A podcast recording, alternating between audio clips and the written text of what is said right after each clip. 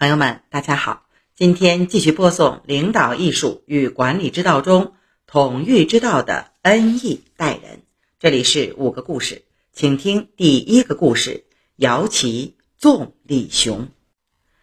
刘秀袭杀更始大将谢公，占领魏郡后，任命手下大将姚琦为魏郡太守。当时更始将领刁子都被其家奴所杀，其余党。与其他流民在檀香会合，被称为檀香贼。这些人袭扰魏郡清河等地。魏郡有个官吏叫李雄，他弟弟李禄密谋迎接檀香贼入城。有人把这个消息告诉了姚琦，于是姚琦就对李雄进行责问。李雄叩头认罪，愿意与老母一起领死。姚琦说。如果你觉得做官没有做贼快乐，那就带上你的母亲投奔李禄去吧。说完，就派人送他们出城。李雄出城后找到李禄，把他带到邺城西门请罪。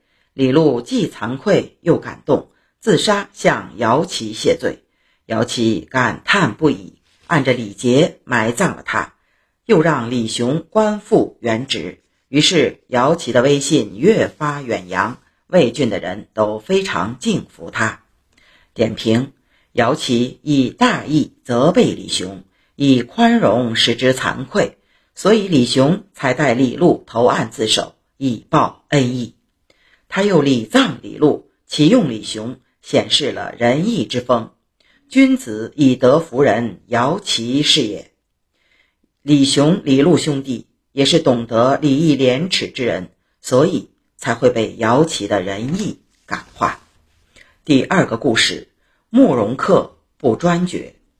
慕容恪是前燕开国皇帝慕容晃第四子，景昭帝慕容俊之弟。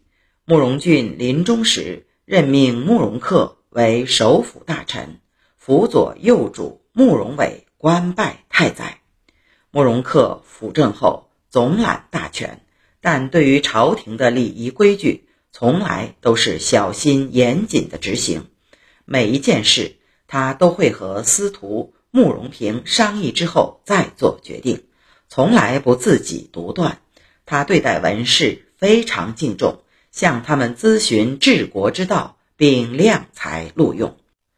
大臣们犯了错误，他从来不公开批评，只是根据实际情况调动其官职。并且保留其原有的待遇，并以此作为警示和责罚。当时的人都已受到这样的责罚而感到惭愧，没有人敢随意犯错。有时大家犯了小错，就互相责备说：“你难道又想让太宰大人调动你的官职吗？”慕容俊死后，东晋的官员都认为可以图谋中原了，只有桓温说：“慕容恪还在，忧患。”正大着呢。点评：慕容恪以身作则，严守礼法，谦虚严谨，礼贤下士，以宽容厚德感化下属。通过对官员的精神督责，来激发他们的廉耻心和荣辱观，因而深得人心。正所谓，本事越大的人，脾气越小，越能设身处地的体恤和关怀别人。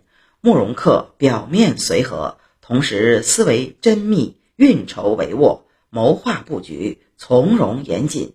虽然不动声色，但一切尽在其掌握之中。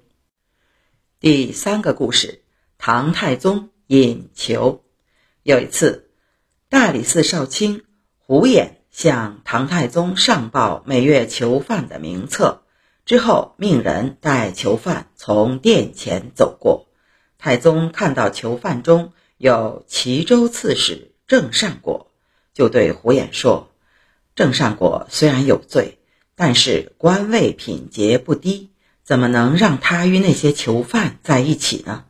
从今以后，凡是三品以上官员犯罪，无需领着他们到殿前过目，只让他们在太极宫。”承天门外左右朝堂听候判决就可以了。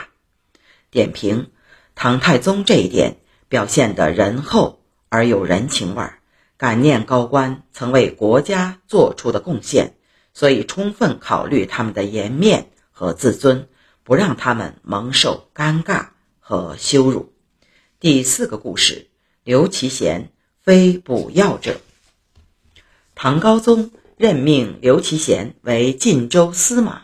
刘其贤人品方正，唐高宗很看重他。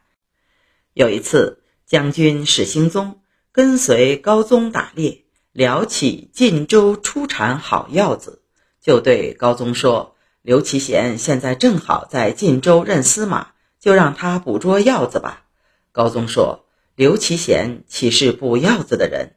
你为什么这样看待他呢？”点评：对人的器重，首先表现在内心的尊重上，自己从不曾想过轻慢他。所以也不允许别人去轻慢。第五个故事：唐玄宗刑不上大夫。唐玄宗时，广州都督裴胄先犯了罪，朝廷商量怎么处罚他。宰相张家珍建议对其施以杖刑。另一名宰相张悦说：“刑不上大夫，因为他们都是天子身边的人。”优待他们，就是为了培养他们的礼仪廉耻之心。